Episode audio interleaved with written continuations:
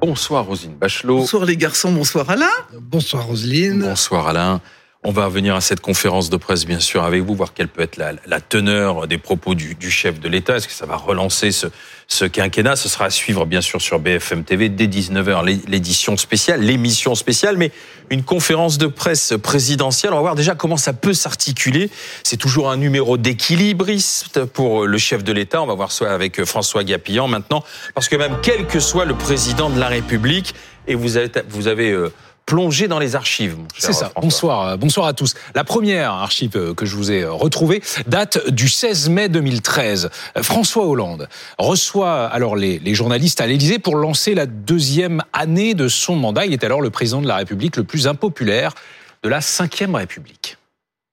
D'abord, on ne cherche pas à être impopulaire. Donc ce n'était pas un objectif que je m'étais fixé.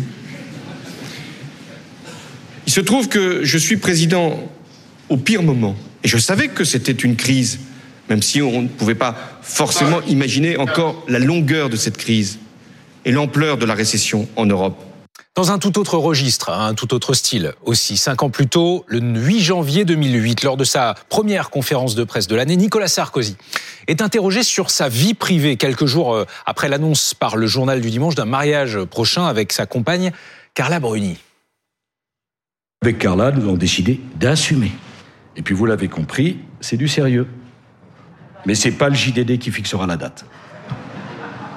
Hein, ils se sont mariés le, un mois plus tard, le 2 février 2008. Euh, Beaucoup moins léger. Lors de la conférence de presse qu'il tient le, 22 septembre 1969, le président de la République, Georges Pompidou, répond à une question sur le suicide de Gabrielle Russier. L'affaire Russier, du nom de cette professeure de français de 32 ans, tombée amoureuse de l'un de ses élèves âgé de 17 ans, incarcérée pendant deux mois pour détournement de mineurs. Elle s'est donné la mort à la rentrée scolaire. Pompidou évoque ce drame en citant un poème de Paul Éluard. Comprenne qui voudra. Moi, mon remords, ce fut la victime raisonnable au regard d'enfants perdus. Celles qui ressemblent aux morts, qui sont morts pour être aimés. C'est de l'éluard. Merci, mesdames et messieurs. Et rendons enfin à César ce qui appartient à César, ou plutôt à De Gaulle, puisque c'est lui qui a inventé l'exercice d'équilibriste de la conférence de presse présidentielle. La première eut lieu le 25 mars 1959 à l'Élysée, devant près de 600 journalistes, euh, conférence de presse diffusée euh, par l'ORTF. Évidemment, De Gaulle et ses bons mots que l'histoire retient. Exemple en 1965, quand le général répond à un journaliste à propos de sa santé. La question est la suivante, comment vous portez-vous? Je vais vous répondre tout de suite. Je ne vais pas mal, mais rassurez-vous, un jour, je ne manquerai pas de mourir. Je précise quand même que euh, sous De Gaulle, les questions étaient euh, soumises en amont euh, au président ou à son entourage. Et vous vous souvenez de toutes ces conférences de presse Ah oui, très bien, oui. les, questions non seulement étaient soumises à l'entourage, mais même on savait qui poserait quelle question pour dire quoi. Bon, ah oui, oui c'était Ce qui était extraordinaire avec De Gaulle, c'était l'introduction qu'il faisait, qui dirait en général une dizaine de minutes, sans la moindre note, qui était totalement mémorisée. Il l'a répété devant une glace pendant un week-end, et c'était des morceaux d'éloquence alors pure et, un message politique qui avait une force qui évidemment personne d'autre n'a eu euh, après lui dans cet exercice. On aura une introduction ce soir aussi hein, de la part d'Emmanuel Macron. 20 minutes. Je ne suis pas sûr que ça sera sans note et je ne suis pas sûr que ça sera comparable. Mais est-ce que la conférence de presse est encore un exercice euh, de notre temps? Quand c'est rare, quand ça n'est pas trop long, j'insiste beaucoup sur ça, parce que quand c'est long, plus c'est long, non seulement plus ça fatigue tout le monde, mais plus surtout le message se dilue inexorablement le message politique se dissout dans la longueur. Donc c'est un point euh, essentiel pour ce soir. Plus c'est long, moins c'est bon euh, Si je devais donner un conseil à Emmanuel Macron, ce qu'à Dieu ne plaît, s'il existe, je pense qu'une introduction de 20 minutes, c'est beaucoup trop long. Euh, ça va lasser tout le monde et les, Français auront lâché cet exercice. Dès le début, donc. Comment Dès le début, donc.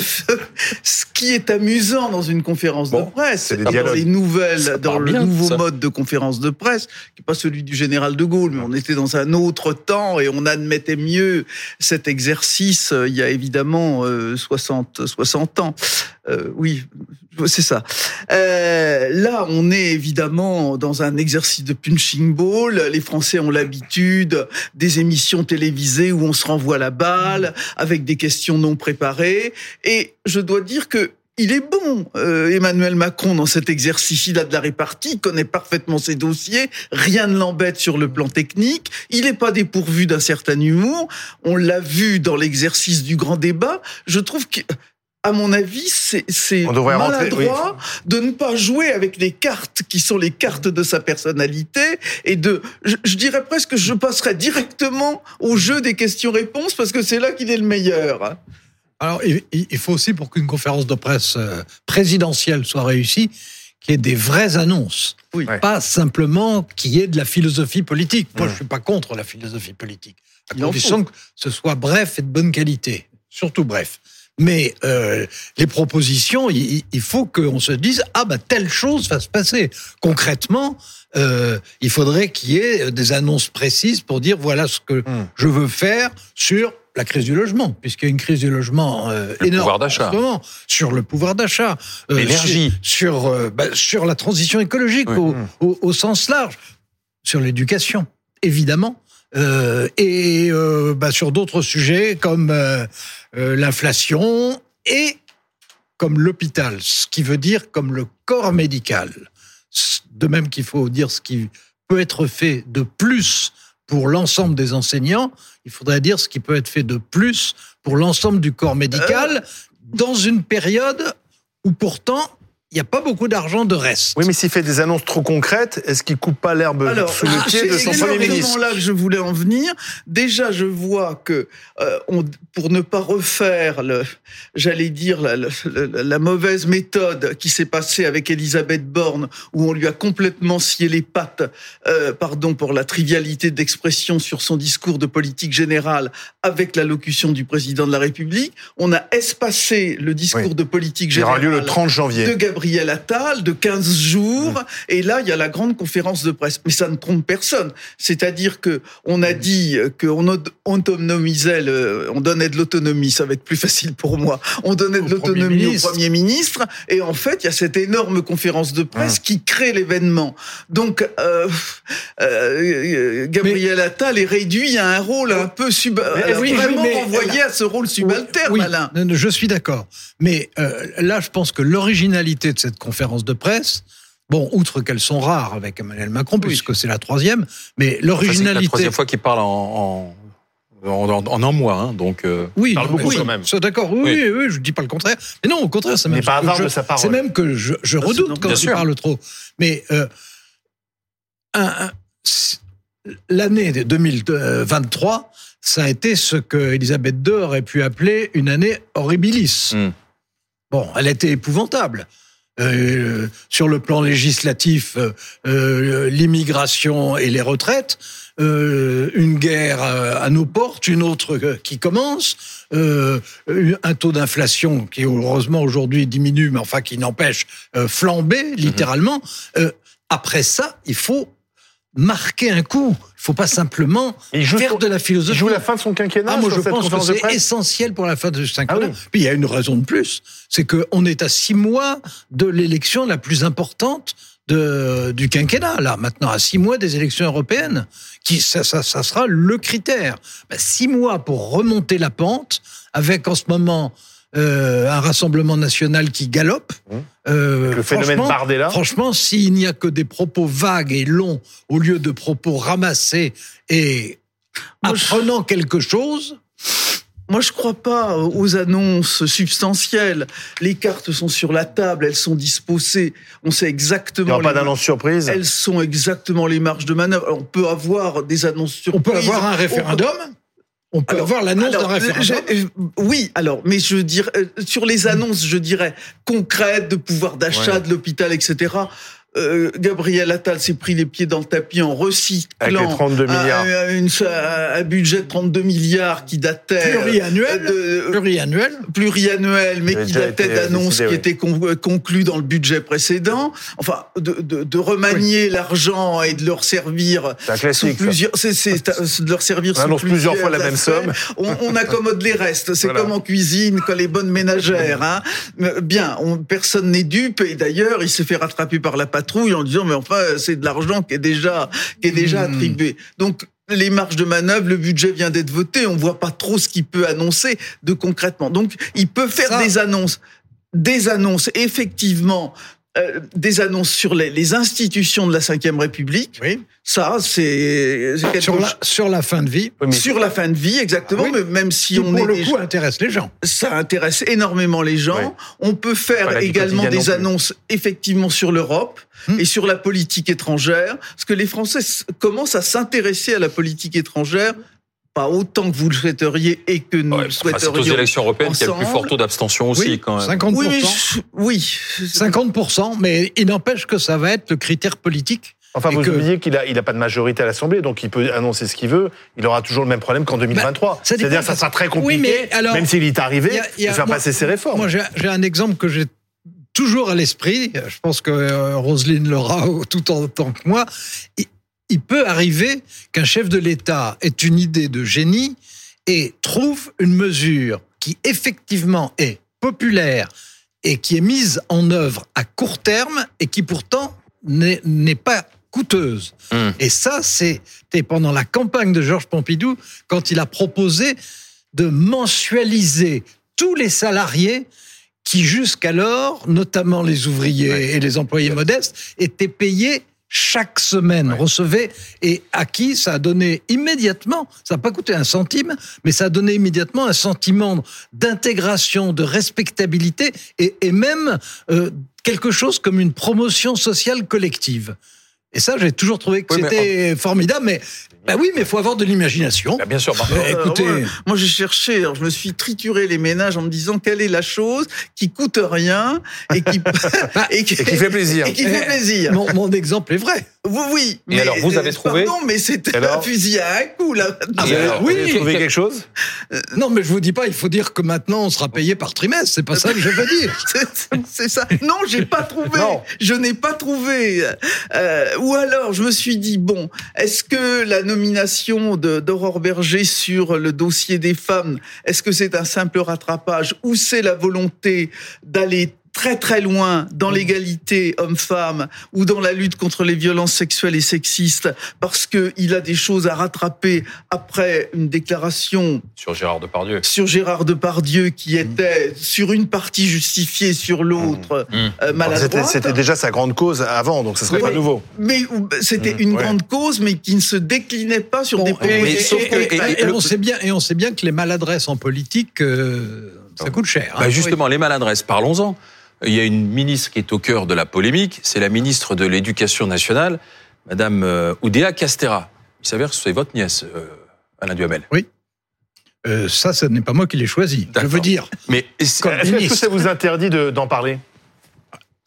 Ça m'interdit d'en parler trop positivement, mais comme en ce moment c'est pas, si j'ai bien compris, le, Alors, le, cas. Non, mais pour dire les choses, faut pas tourner autour du pot. Pour dire les choses, euh, elle a commis euh, d'entrée de jeu une maladresse psychologique qui s'est immédiatement métamorphosée en faute politique qui complique les choses. Et enseignement public privé, ça rallume du, ce qui ne devrait pas être. Et et et elle peut et, rester et, ministre? Et surtout, et surtout qui euh, écarte un peu plus la communauté enseignante du gouvernement et de la majorité. Donc, ben voilà, c'est. Elle peut rester ministre ou pas euh, bon, alors ça, c'est de même que ça n'est pas moi qui l'ai nommé, ça n'est pas moi qui vais la dénommer. Non, mais l'analyse bon, politique mais que vous êtes, vu le contexte. L'analyse politique, euh, c'est évident qu'il y a une question qui se pose, ça c'est bien clair. Et, et c'est d'autant plus dommage, en tout cas c'est mon point de vue. Je sais bien que quand je parle de quelqu'un qui se trouve être ma nièce, on peut être euh, m'écouter avec suspicion, euh, mais je crois qu'elle marchait très bien euh, au sport et aux Jeux Olympiques. Ben voilà, euh, une phrase, ça peut très bien avoir un, un, un effet tonnerre. C'est même un et, mensonge et, qui lui est reproché maintenant. Hein. Oui, mais voilà. oui, mais c'est une phrase. Oui, une phrase. C'est une phrase. Mais, mais est-ce qu'elle peut rester ministre de l'Éducation? Je vous pose la question, Rosine. euh, en tout cas, ce sera très difficile parce qu'elle va traîner cela comme une sorte de tunique de Nessus qui va lui coller à la peau pardon pour ceux qui. On suit, on suit. Voilà, oui. vous suivez quand même. On suit. Je crains que la tunique de Nessus ne soit bien, bien, euh, bien... Le sparadrap du capitaine Haddock. Voilà, si merci. Voilà, on va aller. Merci d'avoir une référence. Et dans un milieu qui est extrêmement traumatisé, euh, on sait que c'est un des ministres, les ministères les plus difficiles de la République mmh. que le ministère de l'Éducation nationale. Qui en a plus, Gabriel Attal avait marqué euh, Il y a ce des territoire. syndicats extrêmement combatifs parfois souvent agressifs, des enjeux absolument considérables mmh. étant donné euh, les, euh, les, les, les, mauvais résultats parce que elle a quand même pointé quelque chose qui est vrai euh, euh, Amélie Oudéa Castera mmh. cette question des heures euh, mmh. enfin oui. des, des, des, des non-remplacements de, non de professeurs même si elle est engluée dans une affaire personnelle. Elle a dénoncé quelque chose qui a été dénoncé par l'ensemble des parents. Les, je suis d'accord avec vous pour dire que les syndicats sont quelquefois très agressifs, en l'occurrence, mais, mais il, n'empêche que euh, quand les syndicats, comme ils l'ont encore fait aujourd'hui, euh, disent euh, c'est au gouvernement, au pluriel d'ailleurs, au gouvernement, hein, Enfin, c'est moi qui mets le pluriel. Mais c'est au gouvernement de trouver un de, de trouver les moyens qui est le nombre de remplacements nécessaires. Je trouve que sur ce coup-là, c'est les syndicats qui mais, ont raison. Mais, mais, mais, ah je, oui. mais je suis partage absolument votre avis. Donc effectivement, ça, ça rend les choses extrêmement difficiles parce que avec cette phrase malheureuse, elle a l'air de critiquer les gouvernements oui. auxquels elle succède et qui sont de la même sensibilité oui. politique. Alors évidemment, ça va être très très difficile parce que les huées qu'elle a subies à l'école littrée, à tous ses déplacements, elle va, elle va les subir. Non, les non, mais vont je, être déchaînés. Je, Alors, ce, ce soir, Emmanuel Macron va apporter son soutien à sa ministre, selon vous? Ah, Je n'en sais rien. Alors franchement, non. c'est la dernière chose à faire, en tout cas quand on a quelqu'un de sa famille au gouvernement, c'est d'essayer d'avoir des, des informations plus que les autres. Hein c'est le contraire. Hein, Ce sera peut-être ça la grosse annonce. Euh, oui, mais on sait bien qu'Emmanuel Macron n'aime pas céder face à la pression, sais, notamment je, la pression je, médiatique et de l'opposition. Je pense, je suis sûr qu'il y aura des questions là-dessus. Oui. Et donc que Emmanuel Macron devra répondre sur ce point précis. Est-ce que ça peut continuer ou pas continuer Bon, c'est vrai que son tempérament, euh, Roselyne a raison, son tempérament, c'est quand on, on oui. veut lui forcer la main de dire non. Oui. Bon, mais est-ce que c'est peut-être ça la surprise ce soir C'est peut-être peut ça la surprise, euh, parce qu'effectivement, démarrer avec euh, ce, ce, caillou dans la bah, chaussure, on a fait de cette un, cause la grande cause dans du, une conférence de presse, un président qui démissionnerait un ministre. Non, non, non, non quand même pas. Non, non, non c'est non, mais la façon dont il en parlera aura voilà, une signification. Sera, ouais. Sachant, sachant qu'il y a quand même une fenêtre de tir, c'est que le gouvernement n'est pas au complet. Oui. Euh, il y a un deuxième remaniement, oui, si oui. j'ose dire, qui est non, attendu, a, des nominations supplémentaires. Est-ce qu'il pourrait profiter Il y a différentes de, formules voilà, imaginables. De, de hein. ça, pour... il, il, peut y avoir euh, un, un, ministre délégué euh, de bonne qualité qui vient, bon, enfin, et qui s'occupe particulièrement des relations avec les syndicats, etc. Bon, ça n'est pas. Je vais pas raconter d'histoire. J'ai vécu assez de petites oui. phrases qui, est, qui avaient des quelquefois des conséquences telluriques. Euh, franchement, je ne sais pas ce qui va se passer, mais je ne sous-estime pas ce qui s'est produit. Merci. Pardon. Je vous en prie. Merci Rosine Bachelot. Merci Alain Duhamel.